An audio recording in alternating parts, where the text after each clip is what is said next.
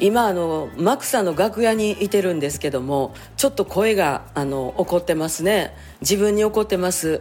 一部が終わって今から二部が始まる。で一部で帰ってきてパッと鏡見たらあの巻き髪のためのピンがあの顔の周りに全部止まったまんまでした。もうびっくりした。ピン止まったままステージ出てしもて。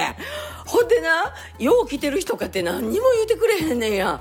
私今から2部始まるんですけど2部になったら、え常連さんに逆ギレしたろうかなってそんな気持ちです。